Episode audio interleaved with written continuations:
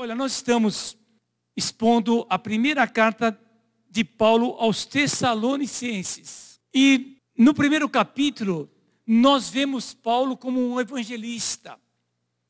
Nós vemos que Paulo saiu de Filipos, da cidade de Filipos, depois de ser preso, açoitado. Houve um tumulto, por isso ele foi preso. E solto de uma maneira miraculosa, está lá em Atos capítulo 17, 18. E aí então ele segue para a região da Panfilha e outras cidades e chega em Tessalônica.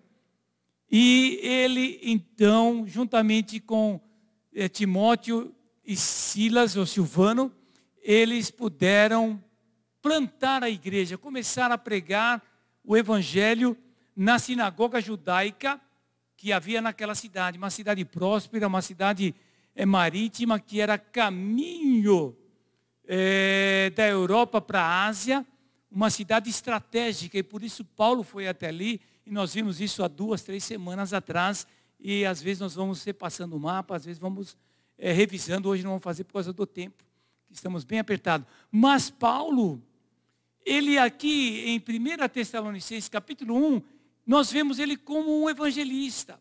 Falou do evangelho, a mensagem que o pastor Diego pregou na semana passada, falou do evangelho, a boa nova de salvação, falou que ele chegou ali de maneira constrangida, fugitivo de Filipos, perseguido pelos judaizantes, mas ele chegou ali e pelo poder do Espírito Santo pregou o evangelho, houve conversões e a igreja foi plantada.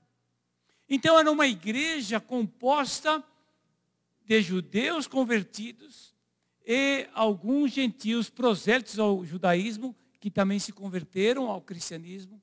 E eles então eram ali novos na fé.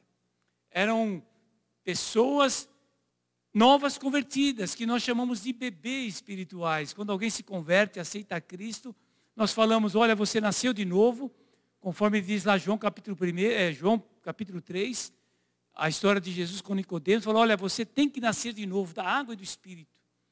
E Paulo disse, se alguém não nascer de novo, é, se alguém está em Cristo, é uma nova criatura, as coisas velhas passaram, tudo se fez novo.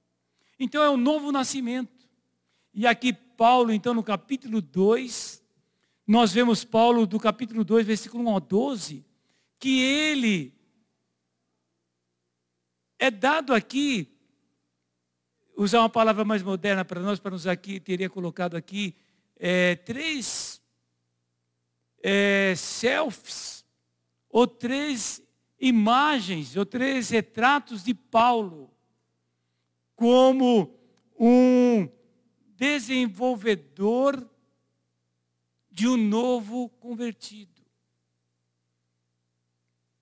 E para o papai Everton Bruno e os pais, também os pais devem ser vistos como desenvolvedores daquela nova criança. No caso, hoje, a Helena nasceu bebezinho ali, de algum tempo atrás, e agora está crescendo, se desenvolvendo. Daqui a pouco está andando, daqui a pouco estará falando, daqui a pouco estará escrevendo, lendo, coisas extraordinárias. Tem crianças aí que com cinco anos já está escrevendo, lendo. É, até a, a Cíntia, falei com a Cíntia semana passada, falou que a Heloísa está nessa fase, né? De ler, escrever. Está com quantos anos? Sete aninhos, né? Está nessa fase de ler, escrever. É uma coisa extraordinária. Uma, uma criança, seis, sete anos, já lendo, escrevendo. Ou crianças com um ano, como a minha filha, um ano já falava. Né? E a Vivian, vocês sabem que ela gosta de falar. Então, já começou com um aninho. É, e, mas é maravilhoso isso aí. Demorou um pouco mais para andar. As Isabelas que andam mais rápido. Mas a criança com menos de um ano está andando. Depois a outra está falando. E se desenvolvendo, escrevendo, lendo. Mas o papai e a mamãe têm um papel fundamental em desenvolver. E Paulo aqui, ele também tem é, essa capacidade de, pelo Espírito Santo, nesse capítulo 2, de falar que ele, Paulo, foi um desenvolvedor dos novos convertidos. E a primeira fotografia que nós vemos aqui, ou a primeira selfie que nós vemos, é Paulo como um despenseiro fiel. Capítulo 2, de 1 a 6, diz assim: Irmãos, vocês mesmos sabem que a visita que lhes fizemos não foi inútil, apesar de termos sido maltratados e insultados em Filipos. Como vocês sabem, com a ajuda de nosso Deus, tivemos coragem de anunciar-lhes o Evangelho de Deus. Em meio a muita luta, pois nossa exortação não tem origem no erro, nem em motivos impuros, nem em, temos intenção de enganá-los. Ao contrário, como homens aprovados de Deus, para nos confiar o Evangelho.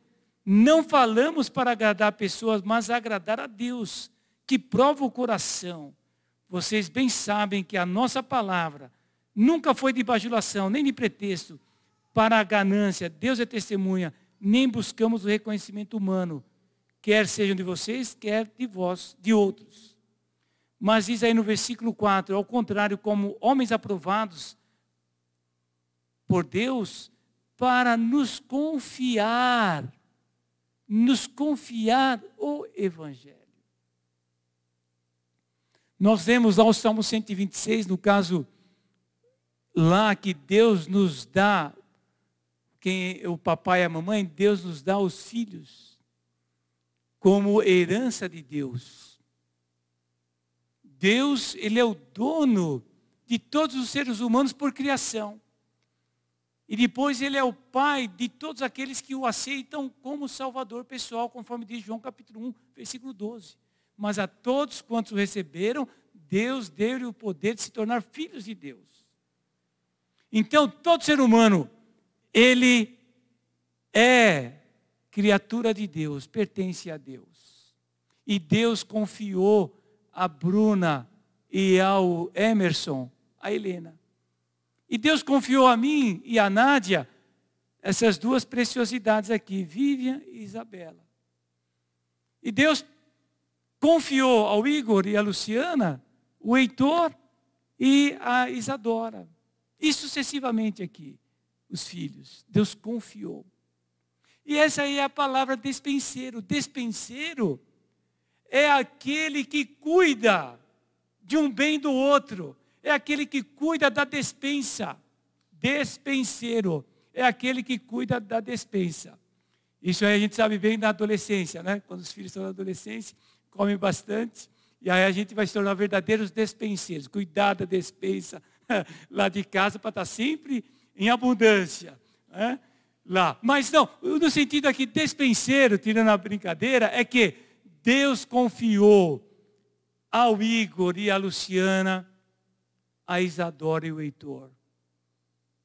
Eles são primeiramente de Deus e confiou a vocês para cuidar dessas preciosidades. E assim cada um de nós, um dia Deus confiou a minha vida aos meus pais que já estão no Senhor, Senhor Antônio e a Dona Terezinha. Mas Deus confiou a mim. Confiou a minha vida a eles para cuidar para nutrir. Então, Paulo também aqui diz que Deus confiou o Evangelho, a boa nova de salvação a ele, para que ele pudesse pregar o Evangelho e através da pregação do Evangelho a pessoa pudesse ter fé, conforme diz Romanos, a fé vem pelo ouvir e ouvir a palavra, nascer de novo. Mas então Deus confiou a Paulo e a outros pregadores o Evangelho. E então nós temos essa primeira selfie, esse primeiro retrato de que nós somos também, como Paulo, despenseiro fiel do Evangelho. E a palavra-chave aqui no despenseiro é fiel. Lá em Coríntios, Paulo vai falar sobre isso aí. Que o mais importante, 1 Coríntios capítulo 4, versículo 1 e 2, que o mais importante é que o, o despenseiro, o obreiro de Deus, seja achado fiel. Não, Deus não vai estar importan, dando importância se um, um líder ou um cristão levou 100 pessoas a Cristo mil pessoas para Cristo, O outro levou uma pessoa para Cristo. Aquele tem uma igreja de mil pessoas, aquele tem uma igreja de cem pessoas. Outro tem uma igreja de dez pessoas. Tem lugares aí de perseguição que um líder tem uma igreja de duas pessoas, uma família. Mas o mais importante é que o obreiro o despenseiro seja achado fiel. E todos nós, irmãos, Deus nos encara, assim como Paulo diz que Deus achou ele confiável de receber o Evangelho, ele usa a palavra aprovado por Deus, versículo 4, lá de Tessalonicenses. Deus também, ele confia a cada um de nós o Evangelho. Porque se ele não confiasse primeiramente o Evangelho a nós, nós não seríamos salvos. Porque nós fomos salvos porque um dia nós ouvimos o Evangelho. Deus nos ama, somos pecadores, Cristo é a solução para o problema do pecado e nós temos que aceitar a Cristo como Salvador. Esse é o Evangelho. Ou então 1 Coríntios capítulo 15, qual que é o Evangelho? Cristo morreu pelos nossos pecados, foi sepultado, segundo as Escrituras, mas ressuscitou. E se ele ressuscitou, nós ressuscitaremos também com ele. É a salvação através do Evangelho. Cristo nos ama, morreu por nós. A outra selfie que Paulo usa aqui, no versículo 7 e 8, e aqui, Bruna, para você de maneira especial nessa noite, versículo 7 e 8, diz assim: Embora como apóstolos de Cristo pudéssemos ter sido um peso, fomos bondosos quando estávamos entre vocês, como uma mãe, em outras versões diz uma ama, mas como uma mãe que cuida dos próprios filhos.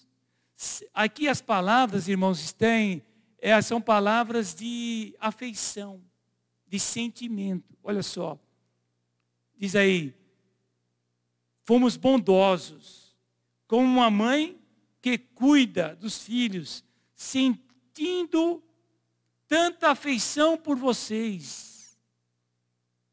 Decidimos dar não somente o Evangelho de Deus, mas também a própria vida, porque vocês se tornaram muito amados por nós. Então aqui, a segunda selfie que Paulo, que Deus fala para nós, de um ministério de desenvolver novos cristãos ou novos convertidos, ou retratos para ter um ministério bem sucedido. Primeiro, despenseiro fiel. Segundo, como uma mãe carinhosa.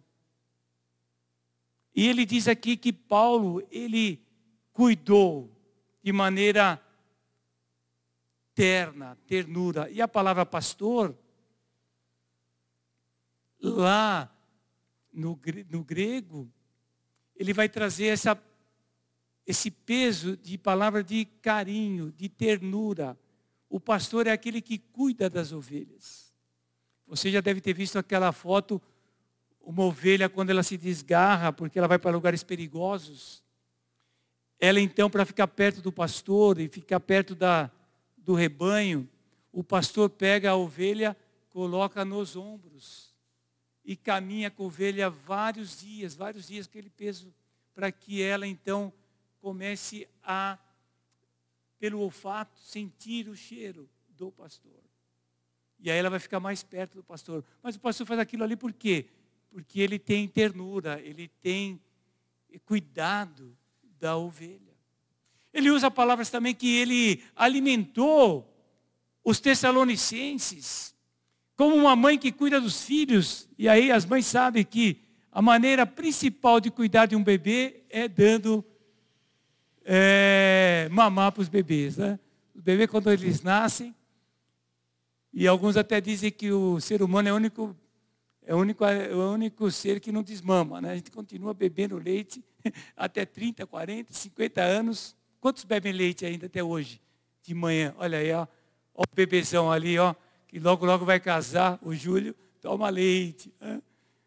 Os outros mamíferos eles desmamam, mas a gente continua bebendo leite. Né? Com algumas exceções. Mas cuidar do bebê Cuidar dos recém-convertidos é dar o alimento espiritual.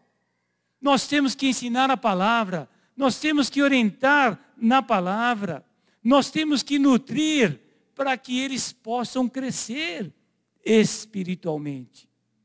Paulo nutria, Paulo cuidava e Paulo protegia, quando ele diz aí, como uma mãe que cuida dos próprios filhos.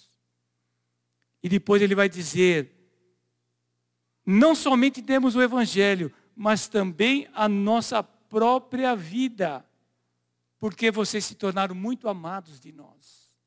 Ele protegia aqueles filhos com a própria vida. Irmão, nós temos às vezes novos convertidos na igreja, que nós precisamos cuidar, precisamos alimentar da palavra de Deus, e nós precisamos dar também a nossa vida por eles. Se não num sacrifício realmente de dar a vida, mas dar a nossa vida o nosso modelo, o nosso exemplo, que é um texto que é até o próprio próximo ponto, mas trazer para perto da nossa vida. E falar, olha, a vida cristã é assim. Como Paulo dizia lá em Filipenses capítulo 2, sejam meus imitadores, como eu sou imitador de Cristo. Temos que ser despenseiros fiéis. Temos que ser, para ter um ministério aprovado de cuidar dos novos ou cuidar do, dos cristãos, temos que ser como uma mãe carinhosa ou amorosa. E temos que ser como um pai atento ao seu papel de autoridade. Versículo 9 e 12 do capítulo 2 diz assim: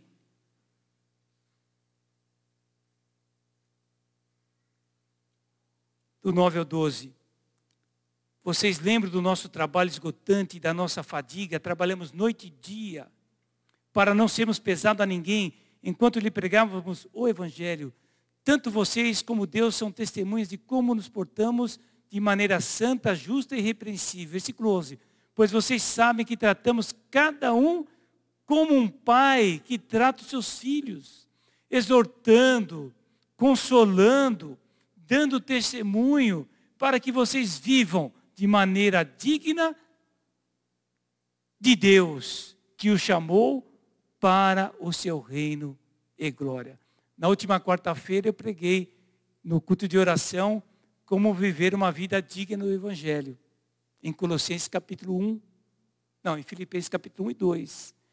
O alvo de ser um cristão bem-sucedido no seu trabalho de acompanhar os outros cristãos, o alvo principal é o quê? É que os cristãos que estão sob o nosso cuidado, como despenseiros fiéis, como mãe amorosa e como pai atento da sua autoridade, é para que eles vivam de maneira digna de Deus e digna do Evangelho e digna do reino de Deus e para a glória de Deus. Mas Paulo fala aqui, olha, como um pai que trata os seus filhos. E aqui caberia, dentro da apresentação do bebê, né, para o Everton e para todos os pais, como devemos não somente tratar os outros novos convertidos, mas também os nossos filhos, exortando, e a palavra exortar não é da bronca. Alguns pensam que exortar é da bronca. Tem alguns crentes que falam, eu tenho o dom de exortação. E eu, como eles falam, né? Eu tenho o dom de exortação. Eu. Oi? Eu chicoteio. Eu uso até a palavra vara. Vara neles, vara neles. Mas a palavra exortação quer dizer trazer a pessoa para junto de si. A palavra exortação tem a mesma raiz da palavra o Espírito Consolador, que é o Espírito Santo de Deus, de João capítulo 14, João capítulo 16. O Consolador, se eu não for, Jesus disse, se eu não for, o Consolador não pode vir. Mas se ele vier, ele estará em vocês. E ele vem para estar em nós para quê? Para nos ajudar a estarmos junto dele e Ele nos encaminhar, fazer seguir na vida cristã. Quando nós exortamos a pessoa, nós trazemos ela para perto, para falar: olha, querido, a vida cristã é assim, siga os meus passos, siga a minha vida. Não somente exortar, como ele diz também, consolando.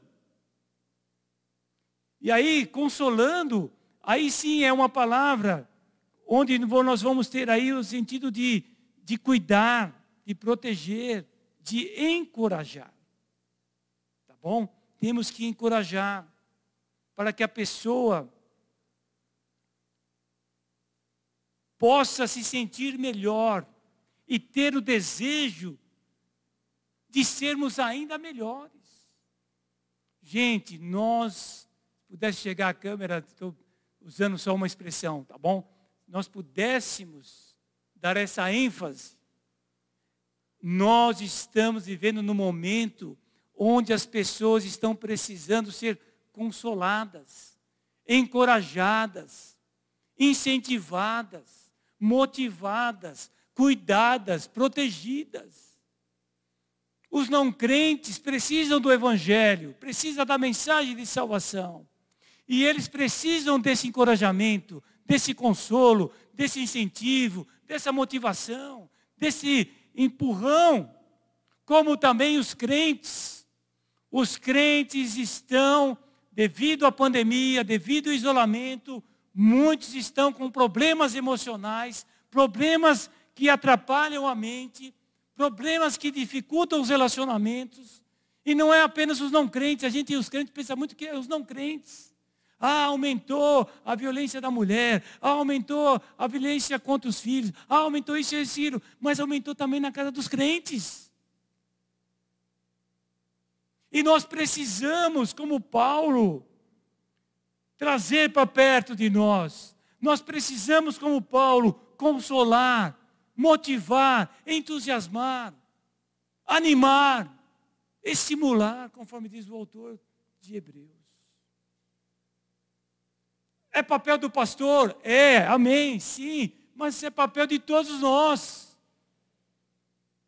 Os mandamentos que a Bíblia nos fala uns aos outros, amem uns aos outros, orem uns pelos outros, apoiem uns aos outros. Sejam hospitaleiros uns aos outros, consolai-vos uns aos outros. E aí vai, são mais de 27 mandamentos uns aos outros no Novo Testamento.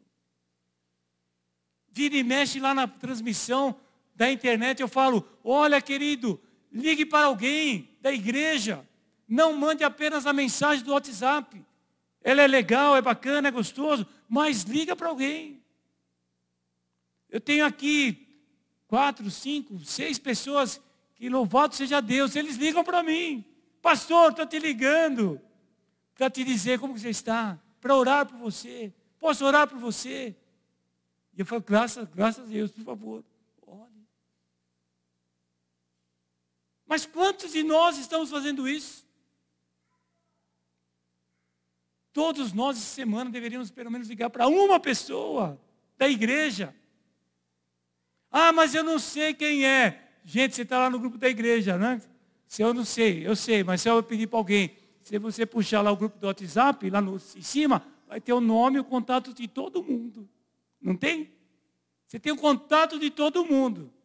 Ou então, se você não sabe fazer isso, você liga para alguém aí que você conhece mais, ou passa o contato de alguém para eu ligar. E talvez você não sabe nem o que falar, mas fala assim: olha, estou te ligando para falar que Deus te abençoe. Vou orar por você, que Deus te abençoe. Em nome de Jesus, amém. Eu garanto para você que a pessoa vai ficar extremamente feliz.